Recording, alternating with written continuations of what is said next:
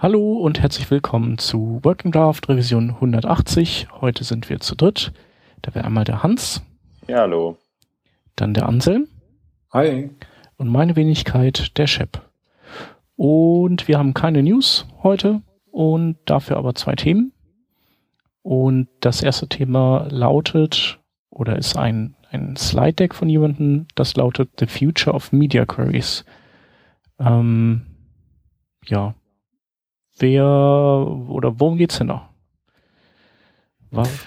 Ja, also es geht ähm, eigentlich hauptsächlich darum, dass es ja neue Media Query Arten und zwar nach Typen von Medien geben soll in Zukunft oder die wurden jetzt spezifiziert und werden wahrscheinlich irgendwann demnächst auch von den Browsern eingebaut.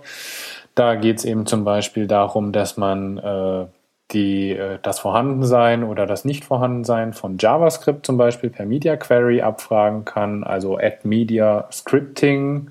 Und dann kann man eben None, Initial, Initial Only oder Enable zum Beispiel zurückbekommen und kann somit in CSS abfragen, ob äh, tatsächlich eben JavaScript aktiv ist oder nicht. Genauso kann man eben auch ähm, die Helligkeit ähm, des, der Umgebung rausfinden, die Luminosity, was ja gerade zum Beispiel bei Mobilgeräten eben sehr interessant ist, dass man da eben weiß, okay, es ist jetzt gerade sehr hell draußen, dann brauche ich irgendwie mehr Kontrast oder es ist gerade sehr dunkel, dann kann ich das auch mit weniger Kontrast lösen, die Seite.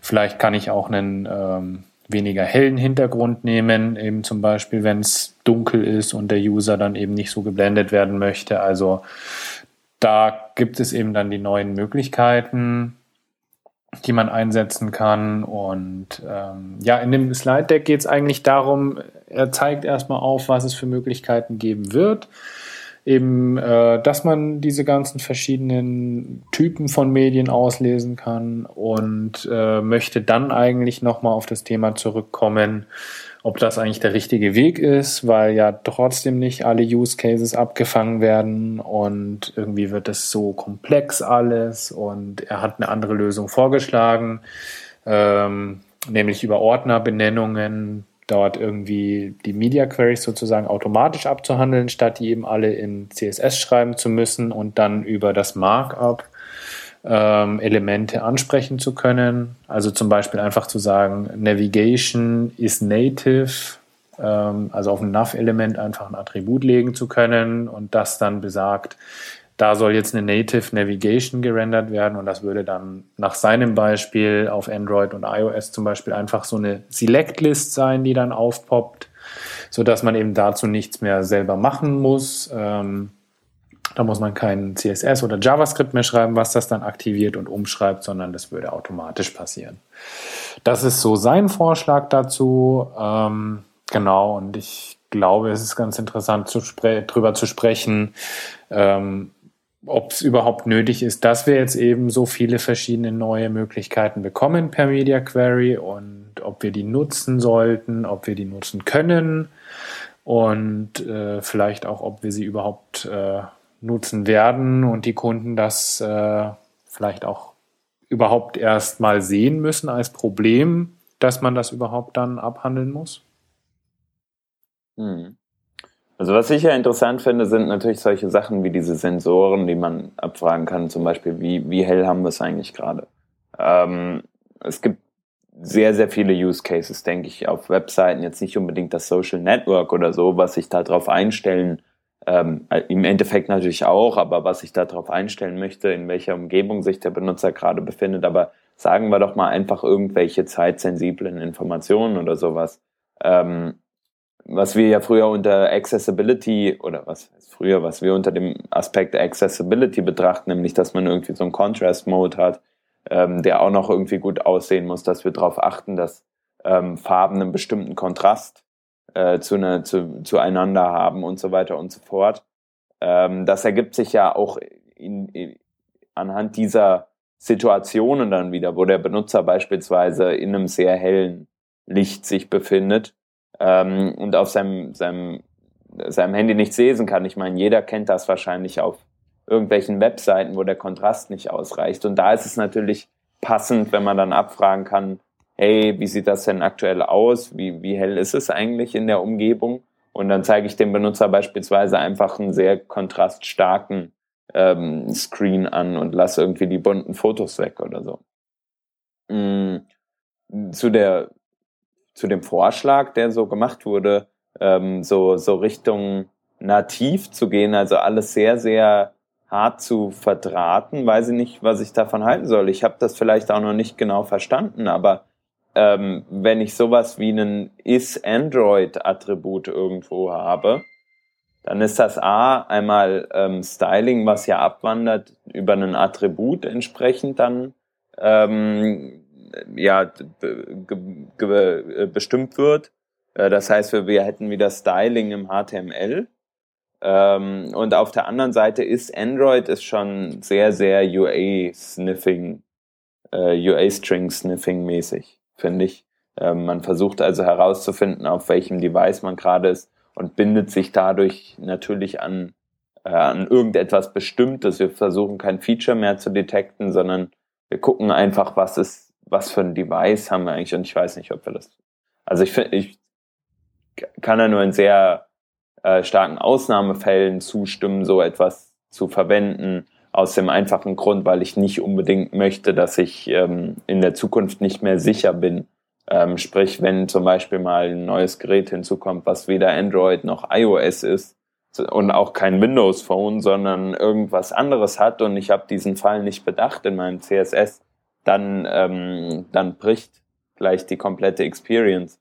Wenn ich natürlich aber abfrage, hey, wie hell ist es eigentlich oder ähm, eher so, also so, so Meta-Eigenschaften anstatt die Hard Facts von, von dem Handy, also von dem Gerät, ähm, dann, dann bin ich meiner Meinung nach irgendwie schon, fühle ich mich dann sicherer dabei, weil ich weiß, ich versuche ja nur herauszufinden, funktioniert das auf der Metaebene und die Metaebene ähm, lasse ich dann für mich arbeiten sozusagen. Ja, also ich glaube, es geht gar nicht drum und ihm jetzt nicht wirklich drum, dass er irgendwie ein UA-Sniffing fabriziert und solche Sachen. Aber was ich natürlich schon auch als Problem sehe, ist eben diese Vermischung von äh, Markup und Styling im Endeffekt. Denn selbst wenn ich sage, ähm, das soll jetzt als Native-Element eben dargestellt werden, dann ist das ja irgendwie im HTML, also eben in der Semantik, äh, doch irgendwie ein Hinweis, was denn grafisch geschehen soll, was damit passieren soll, das finde ich auch da so ein bisschen fehl am Platz eigentlich. Also da stimme ich dir auf jeden Fall zu. Ähm, was halt so ein ja, Punkt war, worüber er sich eben, ja, sage ich mal, nicht aufregt, sondern was er einfach nicht so gut findet, ist dadurch, dass es jetzt eben diese neuen verschiedenen ähm, Eigenschaften gibt, also eben zum Beispiel Luminosity oder auch sowas wie Pointer, Fine, Hover, None, ähm, sind ja ganz verschiedene neue Eigenschaften, aber du kannst damit extrem viele Geräteklassen ansprechen. Also er sagt zum Beispiel einen Printer, also ein Drucker, ähm, matcht auf sechs verschiedene Media Queries und mhm. das war halt bisher at Media Print und soll jetzt eben oder kann jetzt durch sechs verschiedene Media Query Eigenschaften angesteuert werden. Und äh, wenn er das dann hochrechnet, ähm, kommt er eben bei 48 Möglichkeiten oder mehr raus, die es dann gibt, wo ähm, verschiedene Eigenschaften auf verschiedene Geräte matchen können und das gefällt ihm eben nicht. Was ich einerseits natürlich verstehen kann, denn wenn man jetzt irgendwie einen Printer, eine Printeranweisung über Overflow Block Paged angibt zum Beispiel oder über Update Frequency None, dann äh, ist das, glaube ich, nicht wirklich passend ausgewählt, aber es geht natürlich. Also ich glaube, es kommt natürlich wieder viel ins Spiel, dass man eben als Entwickler darauf achten muss, irgendwie was Passendes zu wählen von diesen neuen Eigenschaften, was dann eben schon wirklich für das Medium passt und nicht einfach, weil es matcht, kann ich das ja nehmen. Ja, das sehe ich aber genauso. Also man muss halt, man muss halt klar sich Gedanken drüber machen, für was verwende ich das da eigentlich gerade. Und wenn man jetzt einfach ähm, zum Beispiel so, ein, so ein, eine neue Eigenschaft verwendet und sich der Auswirkungen nicht bewusst ist, die das nach sich zieht oder die Eigenschaft nicht verstanden hat, dann ist es halt wieder genau dieses Problem, nämlich ähm, sollten wir also sollte es diese Eigenschaft dann geben. Also sollte nicht eine Eigenschaft, das haben wir letzte Woche schon mal äh, diskutiert, äh, unter einem anderen Aspekt. Ähm, aber sollte diese, sollten Sachen, die wir im Web verwenden, nicht eigentlich so straightforward sein, dass es Leute, die, ähm, die äh, nicht so viel Ahnung von der Materie haben oder neu hinzukommen, das nicht auch relativ einfach verstehen. Zumindest bei den standardisierten Sachen sehe ich das. Also ich finde äh, auch, dass, äh, dass mir das langsam ein paar zu viele Media Queries werden. Das ist so ein bisschen eben wie bei dieser, bei dem Picture-Element, was, was vieles kann, aber ich bin dann, ich, ich finde, das ist dann overengineert irgendwann. Und du kannst es, findet halt alles kein Ende. Und irgendwer, irgendwem fällt immer noch irgendein Use Case ein. Und ich bin dann vertrete dann den Standpunkt, dass das nicht in Autorenhände gelegt werden sollte, sondern zum Beispiel sowas wie die Helligkeitslevels, die, die muss halt ein gutes Gerät selber regeln. Also das Gerät hat einen Helligkeitssensor und dann soll es halt die Helligkeit oder die Kontraste anpassen. Und äh, genauso, wenn, wenn ich das jetzt tun würde in meinem CSS und das Gerät passt das dann auch noch an, das kann ich ja schon wieder nicht mehr abfragen. Dann kommt der nächste an und will dann eine Media Query haben, wo er abfragen kann, ob die Helligkeitsregelung auf dem Gerät an ist, damit er dann nochmal ein extra if-else machen kann. Das sind ja zigtausend if-else, die man alle ineinander rein verschachtelt. Und das kennen wir ja dann aus unserem Programmcode, dass das einfach zu nichts führt. Mhm. Und ja das so, da sehe ich halt die Dinger so ein bisschen kritisch. Das mit JavaScript ist in Ordnung. Dieses Initial, das habe ich noch nicht gehört, das Keyword. Das würde mich mal interessieren, was das ist. So. Genau, da geht es darum, äh, um so Browser, die eben, wie zum Beispiel Opera Mini oder so, okay. die können ja ähm, JavaScript Initial und PageLoad laden und ausführen, okay. nur haben kein dynamisches JavaScript mehr aktiv danach. Ah ja, okay. Darum geht es dann dabei. Ah, okay. Ja, witzig. Genau. Ja. Ja, ansonsten, also was ich halt sehr praktisch finde, ist zum Beispiel die Hover-Eigenschaft, wo ich einfach rausfinden kann, gibt es überhaupt auf einem Gerät einen Hover oder nicht und entsprechend eine Anweisung schreiben kann. Das behebt ja so ein bisschen das Problem, was wir mit iOS immer haben, ähm, was ja manchmal dann auf Hover reagiert und manchmal nicht und dann erzeugt es manchmal einen oder requires manchmal einen Doppeltap und manchmal eben keinen für den User. Es ist immer so ein bisschen schwierig rauszufinden, wann das ist und wann nicht. Was natürlich eigentlich idealerweise durch die Pointer-Events abgelöst werden sollte, aber auch das ist natürlich noch Zukunftsmusik aktuell. No. Ja, solche, solche Sachen sind es eben, die ich super finde an diesen neuen Media Queries oder auch eben dann die Pointer, wo ich eben rausfinden kann, äh, das ist ein Gerät, was jetzt eben einen Small Pointer oder einen Fine Pointer hat oder gar keinen Pointer. Ähm, also ein Drucker hat halt eben kein Eingabegerät. Ein E-Ink-Reader hat halt zum Beispiel einen Fine Pointer, weil er eben einen Stift hat und ein Tablet hätte so ein Medium oder Course, glaube ich, heißt. Keine Ahnung. Ähm, also du, du, kriegst einfach so einen, eine vage Vorstellung, wie das Gerät bedient wird dadurch. Mhm. Und kannst halt dadurch deine Buttongröße zum Beispiel anpassen. Ja. Also ich finde es durchaus interessante Überlegungen, aber ich frage mich, ob die bisherigen Standards, die gesetzt sind, nicht da ausreichen. Also warum, warum, was war sein Grund? Also ich weiß nicht, habe ich vielleicht gerade verpasst, aber was ist der Grund, dass er sagt, er braucht da jetzt noch was anderes?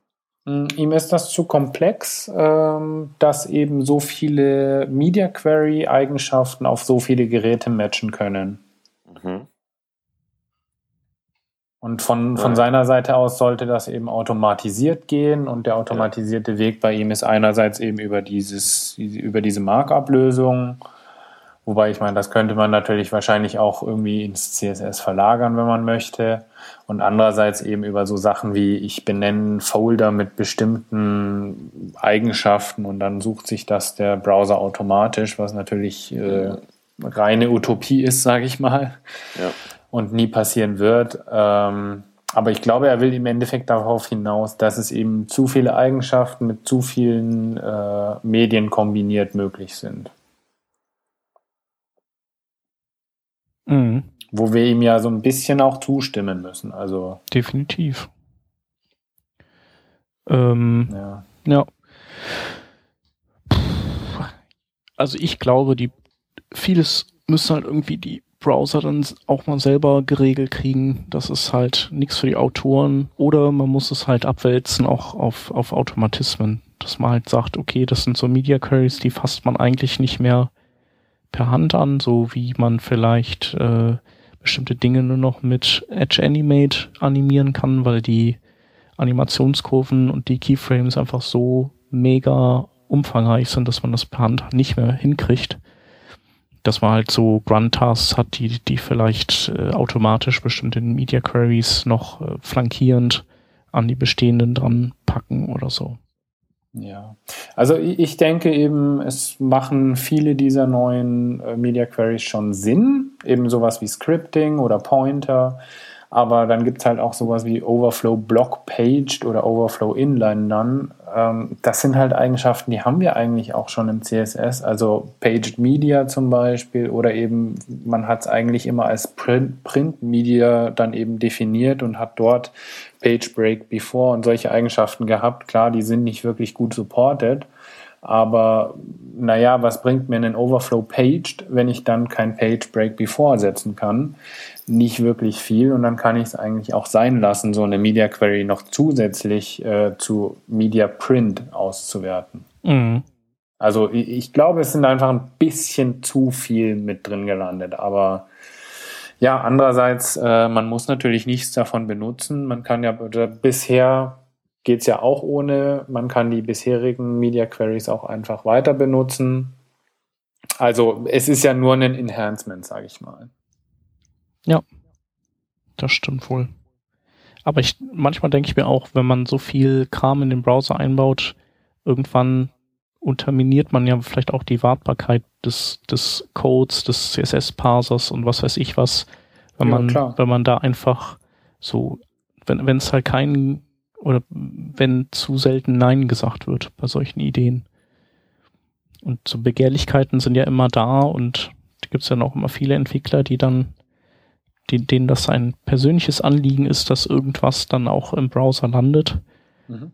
Aber ob wir dann so auf lange Sicht viel davon haben, ist halt immer die Frage. Mhm.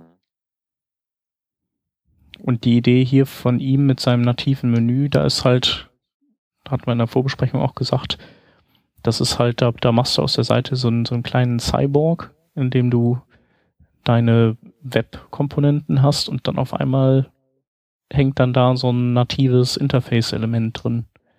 Das ist ja jetzt schon manchmal nicht so einfach zu äh, ertragen für Designer, wenn die dann die, die paar nativen Elemente sich angucken müssen.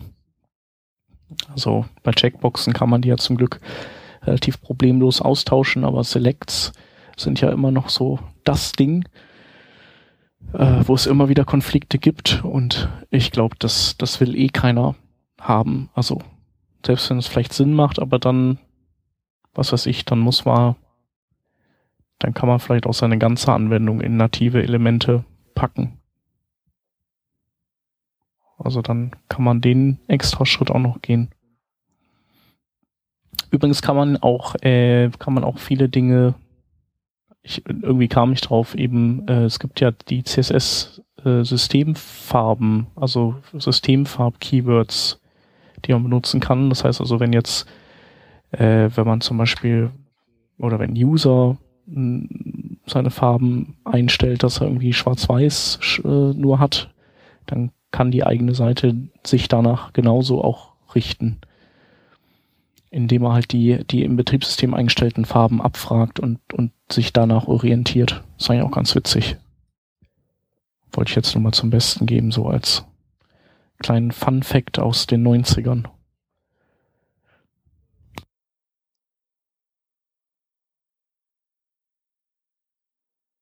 Ja, dann ja. haben wir das Thema doch durchgekaut, oder? Ich glaube auch, ja. So. Unser zweites Thema ähm, ist, oder sind zwei Umfragen unter Webworkern. Ähm, die erste ist eine englische, heißt Frontend Technology Stack Survey 2014 und die andere ist diejenige der Webcrowds.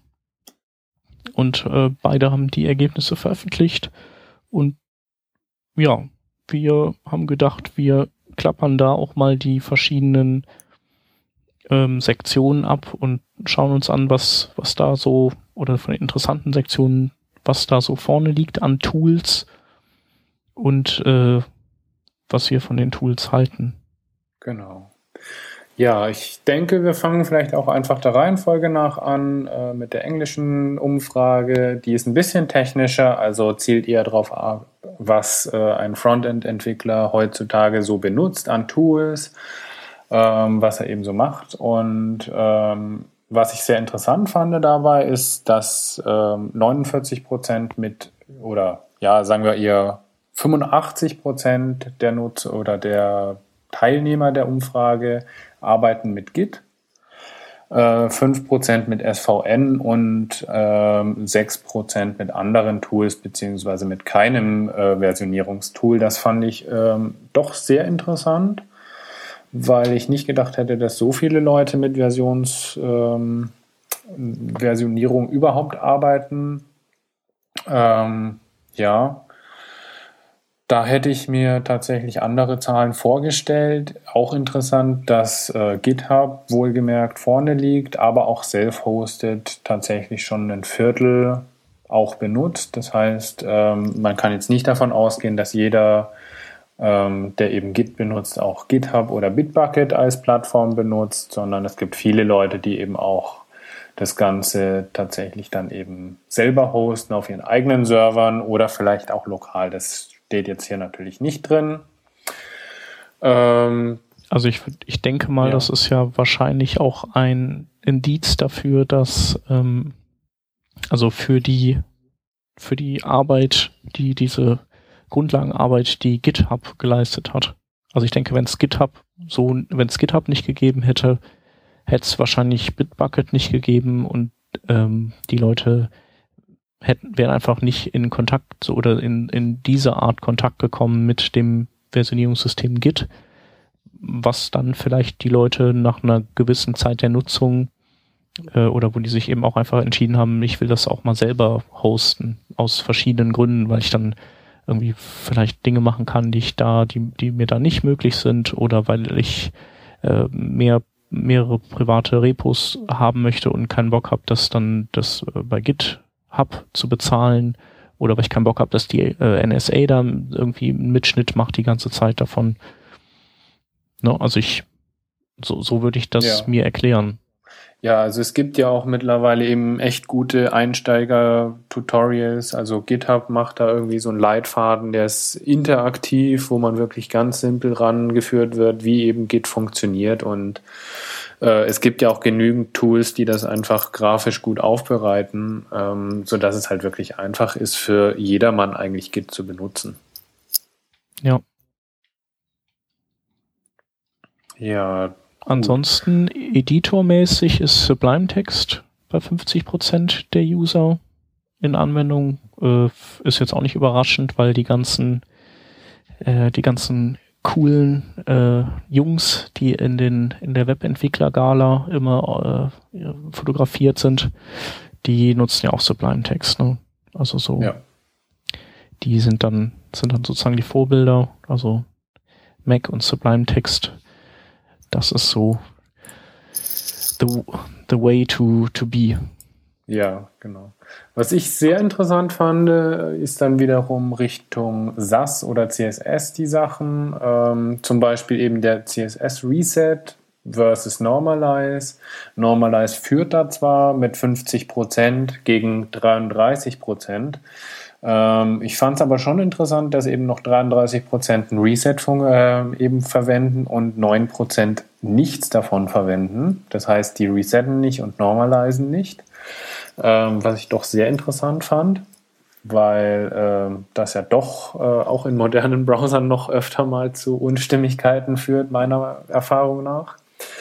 Und auf der anderen Seite dann eben die Präprozessoren und Tools, die eben mittlerweile vorhanden sind, also SAS versus LESS. Und da führt mittlerweile SAS doch, ähm, ja, gar nicht so knapp eigentlich. Wobei bei SAS ja immer SCSS und SAS unterschieden wird noch und SAS als so, sozusagen alte Syntax ähm, doch noch sehr, sehr stark vertreten ist. Ähm, ich habe das Gefühl, dass Less immer mehr nachlässt bei der Nutzung. Also immer mehr Leute irgendwie von Less weggehen zu SAS. Das ist so meine Erfahrung. Und interessanterweise, das hätte ich äh, überhaupt nicht gedacht, dass Kompass eben noch so oder ja, was heißt noch so, dass Kompass einfach so stark in den Toolchains vorhanden ist, ähm, dass es eben tatsächlich bei 30 Prozent der Leute mit im Einsatz ist. Mhm. Ich denke mal, Kompass wird bei denen im Einsatz sein oder Bourbon, die, äh, die noch keinen Grunt am Start haben, weil mhm. der klassische Fall oder Kompass und Grunt haben ja einen, einen hohen Grad oder einen hohen Deckungsgrad. Ähm, einfach weil Kompass ja die ganzen Browser-Prefixe macht und äh, Sprites erstellt und inlined und das macht Grunt ja auch. Und ich habe Kompass auch benutzt und Kompass eben nicht mehr benutzt, seit ich Grunt an den Start gebracht habe, weil ich brauche halt nicht zwei Tools dafür und Grunt ist in der Regel ja auch schneller dabei. Genau. Ähm, genau, ansonsten denke ich, äh, Less ist einfach so eine Designer, so ein Designer-Präprozessorsprache, so, wo der Einstieg für die einfach leichter ist, weil die Tools auch etwas designerfreundlicher sind. Ähm, SAS ist dann, also SAS ist einfach, kann einfach ein bisschen mehr, nicht, nicht monstermäßig mehr, aber durchaus schon einiges mehr, dass, dass man einfach irgendwann sich durch beengt fühlt. Genau. Und klar, irgendwann wandern die Leute dann vielleicht doch mal von Less nach, äh, nach SAS ab. Je nachdem. Hängt natürlich auch ein bisschen so von den Tools ab, welche das unterstützen und welche eben nicht. Genau. Ist der Hans jetzt noch bei uns oder ist der weg?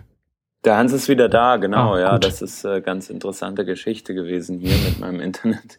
Ähm, also äh, bei, bei der Survey, was ich vor allem interessant finde, ist, ähm, wenn wir da jetzt ein bisschen von abdriften, von diesem Thema Präprozessoren und so weiter und so fort, ähm, zum Beispiel bei dem äh, englischsprachigen Artikel, den wir äh, vorliegen haben, äh, finde ich es ganz interessant zu sehen, wie wir so im Vergleich zu zum Beispiel anderen Tools stehen. Wenn wir uns mal angucken, Sublime Text ist mit Abstand der meistgenutzte Browser in dieser Umfrage, äh, Editor in dieser Umfrage. Ähm, wenn man das aber mal vergleicht, äh, bei Google Trends zum Beispiel hat der Autor dann mal geschaut, ähm, wie vergleicht sich das eigentlich mit beispielsweise Eclipse. Da sieht man halt, dass Eclipse wahnsinnig viel mehr äh, Search ähm, oder Search-Anfragen hat als jetzt beispielsweise ähm, Sublime Text, was ich sehr, sehr interessant finde natürlich. Das heißt, da ist eine viel, viel größere ähm, Nachfrage noch da und ich finde, das deckt sich auch so ein bisschen so mit meinen Erfahrungen, die ich irgendwie habe in unserem aktuellen Projekt. Äh, zwar sind da auch die, sagen wir mal, eher Backend-orientierten Leute, die ähm, irgendwie mal ähm, Sublime probieren, aber dann doch wieder Eclipse oder irgendwas anderes verwenden und ähm, gerade wenn man dann irgendwie so äh, Java programmiert oder weiß ich nicht, so, so eher Backend-lastige Geschichten, dann ist halt Sublime oder sowas wie WebStorm oder so ist halt doch schon ähm, natürlich nicht ausreichend für sowas. Mhm. Wobei Dafür es kommt halt immer drauf an, ne? Also ich glaube, was die halt äh, brauchen und, und wo die einfach, das, die wollen nicht ohne IDE arbeiten. Also sie brauchen halt eine IDE, die, die halt viele Dinge kann. Und ich glaube, Sublime Text kannst du ja auch entsprechend aufrüsten mit Plugins, das um viele Features, aber ähm, die holen sich halt äh, hier die, die PHP-IDE von Eclipse äh, oder NetBeans ist ja auch, glaube ich, auf Eclipse basierend. Mhm. Was weiß ich, das ist ja, gibt ja eine Trillion verschiedene Eclipse-Pakete ab Tana.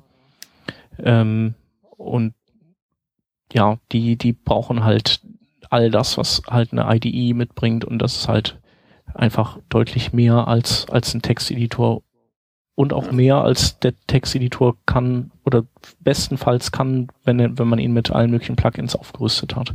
Richtig, und dann ist es natürlich auch wieder die Frage, möchte man das überhaupt? Ne? Bei, bei sowas wie Eclipse, da integriert geht halt einfach komplett in deinen Workflow. Da hast du alles für alles eine Automatisierung drin. Und was wir ja machen wollen, ist nicht unbedingt immer ähm, auch nach diesem, nach diesem äh, Schema F zu arbeiten, sondern bei uns ist ja auch, oder so, zumindest geht es bei mir so eigentlich, äh, wenn ich zwischen Projekten wechsle, du hast immer irgendwas, was sich verändert innerhalb der Projekte. Ja. Ähm, sei es jetzt dein Build-Workflow, sei es irgendwie die Art, wie du Grunt, äh, wie du Git benutzt oder sowas in der Art. Das ist, ähm, sage ich mal, viel schnelllebiger, als wenn du halt so ein äh, so, so auf der Backend-Seite dir das anguckst. Da ist für die Leute halt einfach ein Tool, was jetzt zweieinhalb Jahre erprobt ist, einfach noch sehr, sehr neu. Mhm. Grunt beispielsweise. Ja. Also ich, ähm, also ich arbeite prinzipiell schon gern mit IDEs, aber Eclipse ging mir einfach auf den Sack, weil Warum? das, es war einfach arschlangsam und ähm, was mhm. mir auch total auf den Keks ging, war diese ganze, das wird ja dann, du installierst ja dann ein Paket, das dann, also das ist halt so ein bisschen wie ein NPM-Install. Ne? Und dann kommt dann, das ist dann so ein riesen Abhängigkeitsbaum, der dann da äh, aufgelöst wird und dann installiert er alles und dann läuft das Ding und dann, dann kam immer irgendwann ein Update. Das habe ich gemacht. Und irgendwas konnte er nicht mehr auflösen. Da hat er sich hingelegt. Und dann okay. ist mir das Teil am Arsch gegangen. Dann ging die nicht mehr. Und das war dann so, irgendwann hatte ich dann die Schnauze voll, obwohl sonst von den Features her war es gut, aber mir ging dann auch auf den Keks, dass die, die PHP-Komponente, ich weiß nicht mehr genau, wie die, wie die hieß, ähm, also aber auf jeden Fall schon so ein bisschen bekannter.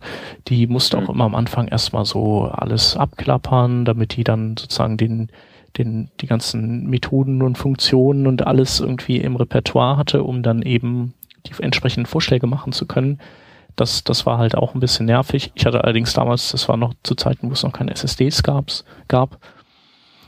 Ähm, und darum habe ich das dann gelassen und äh, jetzt bin ich ja wieder bei einer äh, IDE und äh, WebStorm. Ja, äh, ja, PHP Storm, was quasi die WebStorm ist noch mit PHP und MySQL Features dabei. Und die, die sind halt super fit da, die Jungs. Also die, das sind irgendwelche Russen, die das machen. Und Russen sind ja grundsätzlich immer, immer fit. Die, die machen ja aus dem 386er noch eine Rakete. Und äh, das Ding basiert auch auf Java, also ist könnte wahrscheinlich auch noch schneller sein, aber das ähm, dafür ist es halt dann eben auch Cross-Plattform und ähm, ja, die die sind halt immer vorne mit dabei. Die äh, Angular sofort wird unterstützt, äh, Grunt wird unterstützt, Vagrant wird unterstützt, direkt aus der IDE raus. Also die sind mega schnell und ich kann auch da machen, was ich will. Ich kann individuelle Konfigurationen pro Projekt ablegen und mhm. ähm, und mit Git kann ich, ich kann einfach im, in meiner IDE ein Terminal aufhaben auf der Seite und darin rum fuhrwerken oder ich nutze halt das Interface, mit dem ich eigentlich aber auch alles Mögliche machen kann. Also auch bei Git kann ich damit auch alles Mögliche machen. Wenn ich halt keinen keinen Bock habe auf Kommandozeile, dann, dann mache ich das oder umgekehrt. Und ich bin super happy damit. Also, und so, die Kurve geht ja ähnlich wie die von Sublime Text auch hoch. Ähm, und finde ich, finde ich auch zurecht, weil es einfach ein geiles Teil ist. Und WebStorm kostet, glaube ich, 30 Euro und PHP Storm 80. Ist eigentlich auch nicht die Welt für, dafür, dass das echt alles kann. Dafür, dass du es vor allem auch jeden Tag nutzt, in das Ding reinguckst und damit dein Leben, äh, Lebensunterhalt genau. ein bisschen bestreitest. Ne? Also dafür ja. finde ich es dann, ist es auf jeden Fall wert. Und, ja. Genau. und mir geht auch echt ständig einer ab. gut, gut, Chef. Das ist bei dir so. Kann man vielleicht jetzt nicht unbedingt auf andere übertragen, aber äh, ist natürlich auch ein nettes Feature, was sie da, ähm, was sie da anbieten. Naja, okay, lass mal äh, das Thema irgendwie ähm, weiterverfolgen, irgendwie auch mit ähm, weiteren äh, Tools. Ihr habt, glaube ich, eben schon über, ähm, über Versionsmanagement und sowas gesprochen. Ne? Da war ich nur genau. so halb, ähm, halb dazugeschaltet, so fünf Minuten lang, dann war das Internet mal wieder weg, wie das in Köln eben so ist. Ähm, was ich interessant fand, ist so Bootstrap und, und, und SERP die Geschichte. Also wie sich das verhält bei den Boilerplates beziehungsweise Frameworks. Habt ihr darüber eben auch schon gesprochen? Nee, haben wir noch nicht.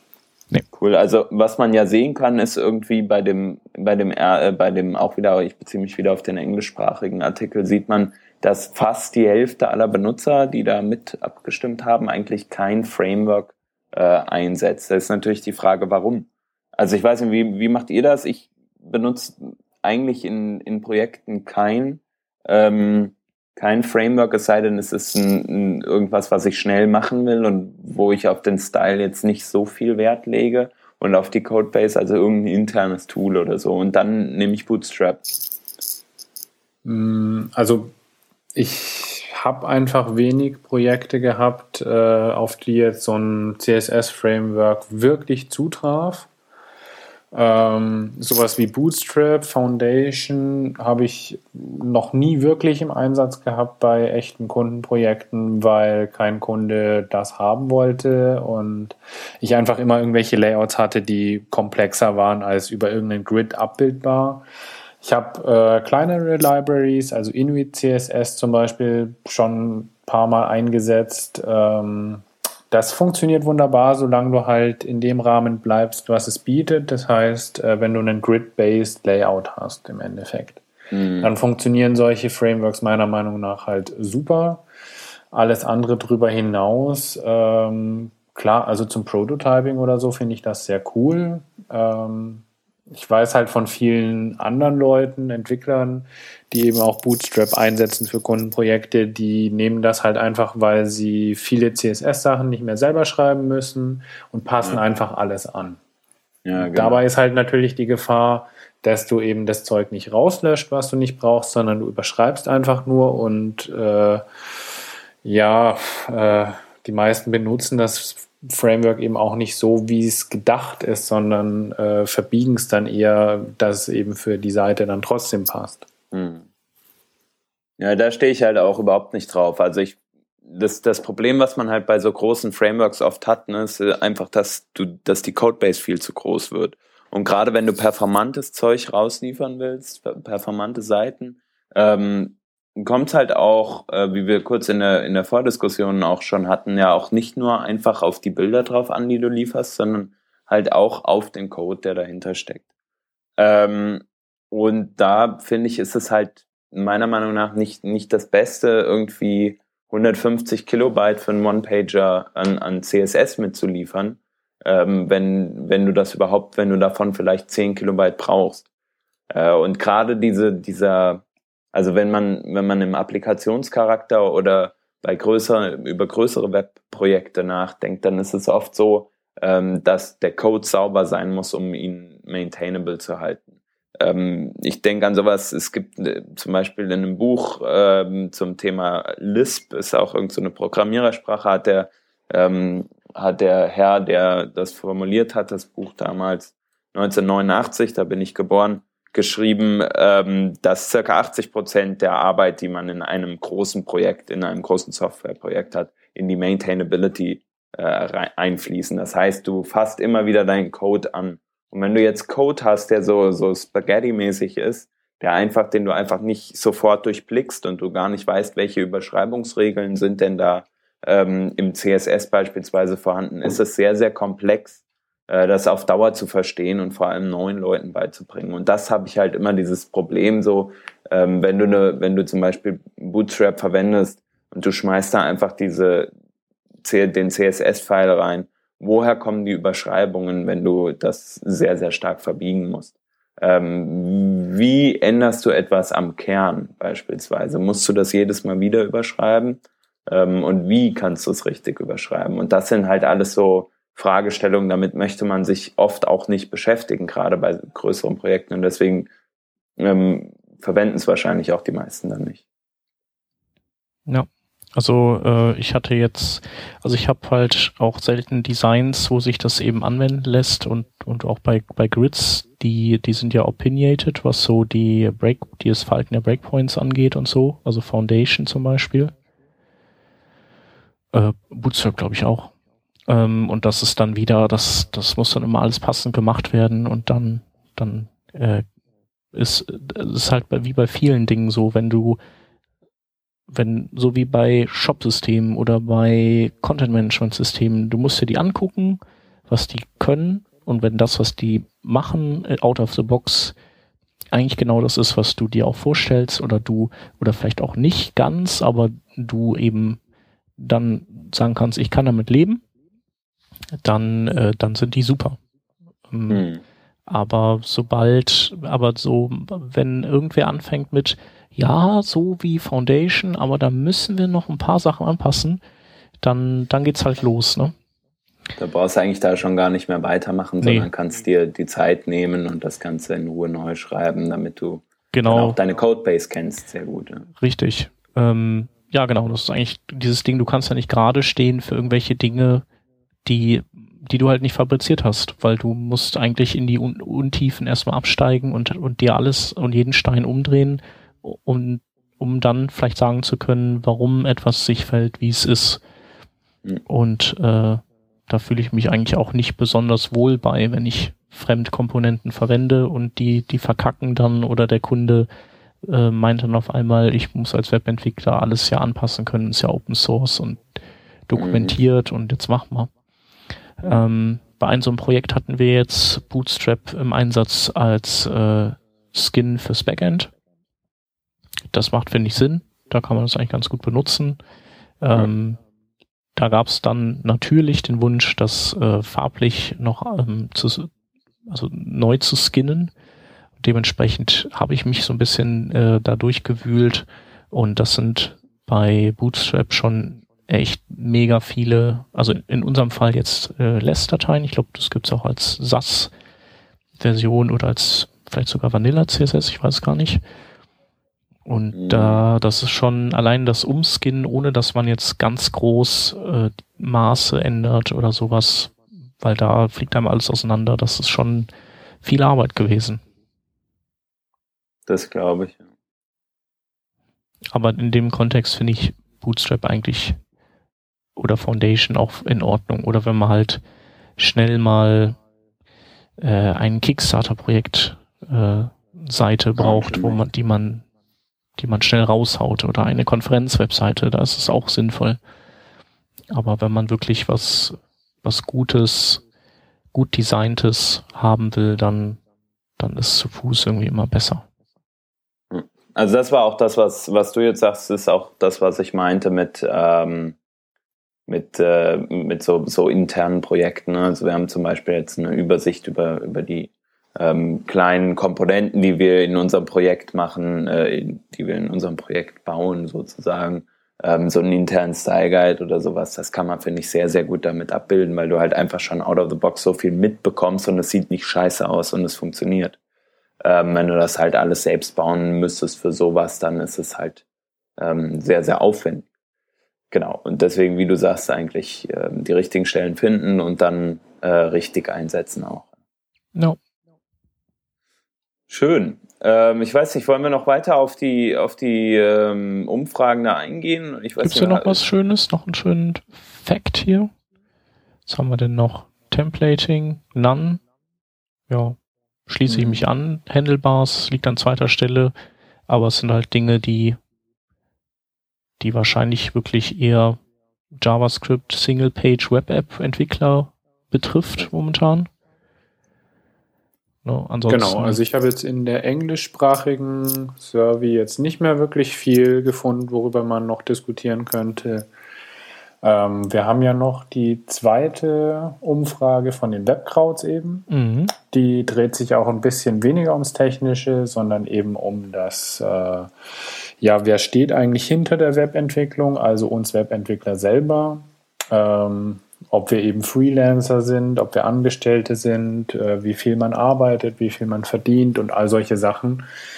Und äh, auch wenn jetzt irgendwie bei den meisten Fragen nicht so viel Spannendes oder nichts Überraschendes rauskam, meiner Meinung nach, ähm, fand ich es doch irgendwie oder finde ich es immer wieder interessant zu sehen, ähm, ja, mit welchen Projekten die meisten zu tun haben und äh, ja, ob man eben, wo man sich selbst so einordnen kann. Also Sie haben zum Beispiel gefragt äh, nach Tätigkeiten und Kompetenzen. Und da ist es so, dass ähm, ja 85 Prozent irgendwie sich mit HTML, CSS, JavaScript äh, eben hauptsächlich auseinandersetzen. Und direkt danach kommen dann halt äh, Sprachen wie PHP und ASP und XML zum Beispiel. Das heißt, äh, ich äh, schlussfolgere daraus eigentlich, dass eben die meisten dann doch irgendwie Freelancer sind, die eben kleine Projekte komplett selbst machen. Also von Backend, also von CSS-Programmierung bis eben zum Frontend einfach alles einmal dem Kunden abliefern. Und das finde ich doch interessant, weil ich da einfach in dem Thema nicht so drin bin als reiner Frontend-Entwickler einfach zu sehen, dass es äh, viele Leute gibt, die das machen. Genauso sieht man natürlich auch, dass äh, Flash zum Beispiel jetzt gar nicht mehr vertreten ist oder mit einem Prozent im Endeffekt noch vertreten ist. Und äh, ja, dass auch Suchmaschinenoptimierung nicht so den Stellenwert mehr hat, äh, wie es vielleicht früher mal hatte. Mhm. Ich finde ja erstaunlich, wie viele Leute automatisierte Tests machen. das fand ich äh, tatsächlich 25 Prozent. Fast. Äh, das ist viel. Unwirklich, ja. ähm, gut, also ja, dadurch, dass man halt ähm, ja 25, das heißt 75 Prozent, genau, das passt auch. 75 Prozent schreiben keine, kann man natürlich auch so sehen. Und äh, es wird ja auch nicht äh, nachgeprüft oder gefragt, was für Tests geschrieben werden. Ähm, man kann da ja jetzt von Unit-Tests über Regression-Testing gehen und ich glaube, die wenigsten machen jetzt wirklich so eine Full-Stack-Automatisierungstest-Suite ähm, in ihren Projekten. Naja, aber wenn man überhaupt was macht, irgendwas Automatisiertes. Ist das sehr viel cooler als nichts zu machen, ja. Das sowieso, aber ich bin halt einfach überrascht, weil man macht es halt einfach selten und auch bei großen Projekten wird es äh, wird's halt selten gemacht und äh, immer erst vielleicht, wenn dann langsam wieder ein bisschen Luft ist. Und ähm, ja. deswegen finde ich das einfach interessant. Ja, gut, ich meine, äh, wenn ich jetzt natürlich irgendwie eine Webseite äh, programmiere in einer Woche, einfach gesamt mit CMS und allem drum und dran, kein komplexes Layout, nicht kein kompliziertes JavaScript oder so dahinter. Ähm, ja, ob man dafür dann irgendwie sich den Aufwand macht und äh, eben komplett automatisierte Tests noch dafür schreibt, wahrscheinlich einfach nicht. Also das bezahlt dann wahrscheinlich auch der Kunde dann nicht in so einem Fall. Mhm. Und ähm, ja, wie gesagt, also ich sehe zumindest oder ich versuche es zu vermuten, dass eben sehr viele Freelancer mit kleineren Projekten auch mitgemacht haben bei der Umfrage und somit sehe ich da schon so eine kleine Korrelation auch dazu. Ja.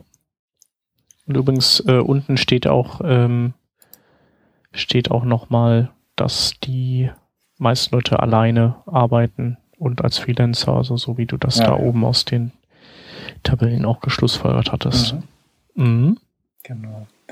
Ja, was ich äh, durchaus interessant fand und das hätte ich nicht erwartet, dass äh, bei den Stunden Zahlen pro Woche, also wie lange man eben pro, äh, pro Woche arbeitet. Tatsächlich äh, der Großteil zwischen 36 und äh, 46 Stunden pro Woche arbeitet, also genau im Schnitt wie jetzt ein normaler Arbeitnehmer auch. Mhm. Das fand ich sehr erstaunlich, dass es so wenige sind, die da eben mehr arbeiten und logischerweise natürlich auch wenige sind, die weniger arbeiten. Ja. Das ist genau. Ich weiß nicht, wie ist das denn bei dir? Weißt du ungefähr, wie viel du pro Woche arbeitest? Mm, tja, momentan sind es, also es ist so, was ist das? Vielleicht so eine 40-Stunden-Woche. Okay. Momentan. Aber es hängt bei mir ja auch immer davon ab, wie wir uns hier einteilen mit der Familie. Also, genau, also das ist ja bei dir sozusagen nur aus der Not heraus machst du weniger, oder? Oder ist das bei dir auch der Standard so? Äh, also nee, anders also der würdest Not du länger arbeiten und mehr arbeiten, wenn du jetzt irgendwie keinen Privatstress hättest sozusagen? Ja, würde ich wahrscheinlich schon, schon machen. Also wenn ich jetzt ja. Single wäre oder so, dann warum nicht? Äh, wenn es ja. gute Projekte gibt und die und ich gutes Geld dafür kriege und Lust habe, warum nicht? Ja.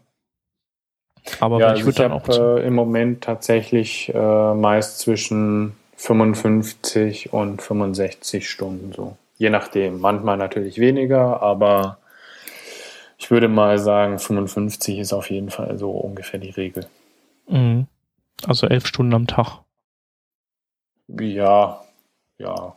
Da Mhm. machst du dann aber auch noch deine Privatsachen so ein bisschen mit rein, oder? Also dein Newsletter zählst Ach du da so. dazu. Ja gut, da bin ich ja auch noch ein bisschen Mm, dabei. Nee, tatsächlich. Also da ist äh, hauptsächlich Kundenarbeit und dann eben natürlich schon die Verwaltung und solche Sachen mit dabei. Also Rechnungen schreiben, Angebote schreiben, Mhm. Zeitabrechnung, solche Sachen natürlich schon. Ja.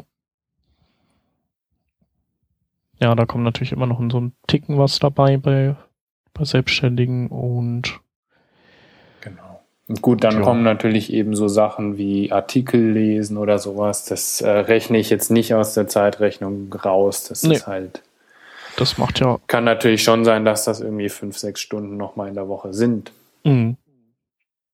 Genau. Aber so Open Source Projekte oder so habe ich jetzt da nicht eingerechnet. Ja, auf jeden Fall nicht schlecht. Nicht schlecht. Andererseits habe ich natürlich auch mal Urlaub. Ja. Genau. Wobei das auch hoffentlich jeder andere hat. Klar. Ja. Gut, dann würde ich sagen, haben wir die, haben wir die doch jetzt schön analysiert und verarbeitet. Genau, ich denke, den Rest kann sich ja jeder auch äh, nochmal im Detail dann selbst durchlesen. Es ist ja alles schön verlinkt bei uns. Und da kann jeder nochmal seine persönliche Zuordnung oder die Zahlen, die ihn eben besonders interessieren, nochmal nachlesen. Und äh, ja, seine eigenen Schlussfolgerungen daraus ziehen. Sich selbst auch mal verorten, so in der Landschaft. Ne, wo er gerade steht.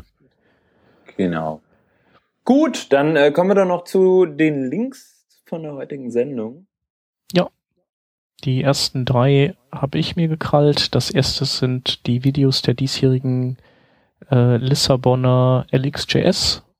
Ganz viele Talks, die um die 20 Minuten dauern. Und die war wieder sehr schön. Der Sebastian Golasch und der Frederik Hemberger waren da und sind wie jedes Jahr sehr begeistert zurückgekehrt. Dann gibt es einen sehr langen Artikel von Paul Lewis zu seinem Spezialthema ähm, wie rendern Browser, also wie sind so die Interna beim Rendering in Browsern und ähm, wer sich diesen langen Artikel reinzieht und noch die Videos, die da drin sind, der sollte auf jeden Fall ähm, ganz gut kapiert haben, wie er einen Browser sozusagen mit wie eine Marionette steuern kann, was das Rendern angeht. Ähm, der dritte Artikel, der ähm, beschäftigt sich mit Gulp ähm, und ist ein Tutorial zum Einstieg in Gulp. Ähm, also wer sich für Gulp interessiert und da noch so einen guten, guten Einstieg brauchte, der wird da fündig. Ja, dann habe ich noch zwei Links. Ähm, der erste ist von der Sarah Suedan. Die schreibt diesmal über Clipping in CSS und SVG, also im Endeffekt, wie kann ich Bilder oder Objekte mit CSS und äh, SVG beschneiden. Zum Beispiel eben ein Bild in ein Polygon setzen und das kann ich eben über CSS machen, wenn es nicht allzu komplex ist oder eben komplexere Geschichten dann per SVG machen und sie erklärt eben anhand eines sehr, sehr ausführlichen Artikels mit äh, Bildern und Demos und Beispielcode, wie man das Ganze eben umsetzen kann, sodass es in den modernen Browsern funktioniert. Der zweite Artikel ist vom Bastian Allgeier und äh, dreht sich um Simplicity, also um Einfachheit, indem er einfach nochmal ähm, aus seinen eigenen Erfahrungen erzählt und äh, so einen kleinen Appell auch an die Leute richtet, dass man eben, wenn man ein neues Projekt startet, dass man es so simpel wie möglich aufbauen sollte und nur die Dinge hinzufügen sollte, die man eben wirklich braucht zu seinen Tools und nicht einfach schon von vornherein irgendwie alles Mögliche an Frameworks drauf werfen sollte, weil man einfach viel flexibler, kreativer bleibt, wenn man eben nur mit dem Nötigsten arbeitet und sich nicht unnötig kompliziert macht dadurch. Genau, und dann habe ich noch zwei kleine Sachen. Und zwar der erste ähm, ist ein Artikel, der heißt Te Technical Debt 101. Ähm, da geht's vor allem um technische Schuld, wie der Titel schon sagt.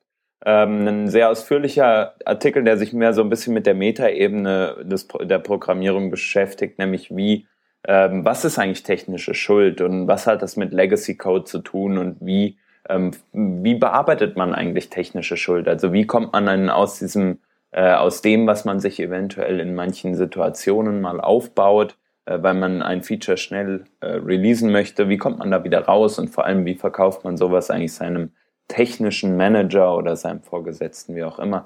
Sehr schöner Artikel zu diesem Thema, auch sehr ausführlich. Genau. Und als letztes noch ein kleiner Teaser schon auf nächste Woche. Ähm, äh, der Sebastian Golasch, der nächste Woche bei uns zu Gast sein wird, ähm, und ein paar von uns Leuten hier aus Köln haben ähm, uns überlegt, es wäre doch schön, wenn wir irgendwie so eine Art ähm, Konferenz organisieren, die so ein bisschen in einem anderen Stil stattfindet als so jede andere Konferenz. Ähm, und dazu haben wir uns überlegt, wir werden ähm, eine Eintageskonferenz machen mit ein paar coolen Features, äh, die so ein bisschen anders wird, wie gesagt.